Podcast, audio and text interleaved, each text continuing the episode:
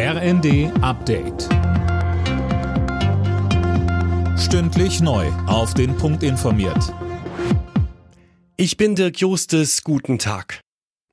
Beim Treffen der NATO-Verbündeten heute in Rammstein steht Deutschland unter Druck. Es geht weiter darum, ob die Bundesregierung den Kampfpanzer Leopard 2 in Richtung Ukraine schickt oder die Genehmigung dafür für andere Länder erteilt. Bislang sperrt sich Kanzler Scholz dagegen.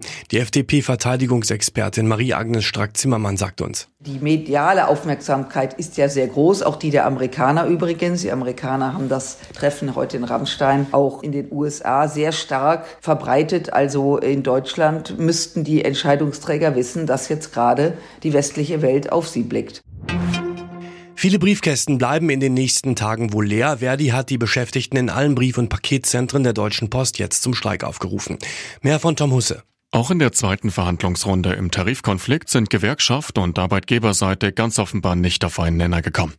Verdi fordert für die rund 160.000 Beschäftigten unter anderem 15 Prozent mehr Gehalt und spricht von einem Ausgleich des Reallohnverlusts und der Inflation. Die Deutsche Post hat die Forderung bereits mehrfach als realitätsfern zurückgewiesen. In den nächsten Tagen werden noch weitere Streiks folgen, kündigte Verdi an. Trotz der Angriffe auf Feuerwehr und Rettungskräfte an Silvester sind mehr als die Hälfte der Bundesländer gegen ein generelles Böllerverbot in Deutschland. Wie der Tagesspiegel berichtet, sind nur Berlin und Bremen klar dafür.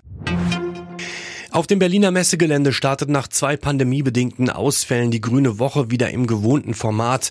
Bis nächste Woche Samstag dreht sich da alles um die Themen Landwirtschaft, Gartenbau und Ernährung. Am Rande der Messe gibt es auch immer wieder Demos. Die Fußballfans in Deutschland können sich freuen. Heute Abend geht die Bundesliga endlich wieder los. Der Tabellendritte empfängt den ersten. RB Leipzig spielt in der heimischen Arena gegen den FC Bayern. Anstoß 20.30 Uhr. Alle Nachrichten auf rnd.de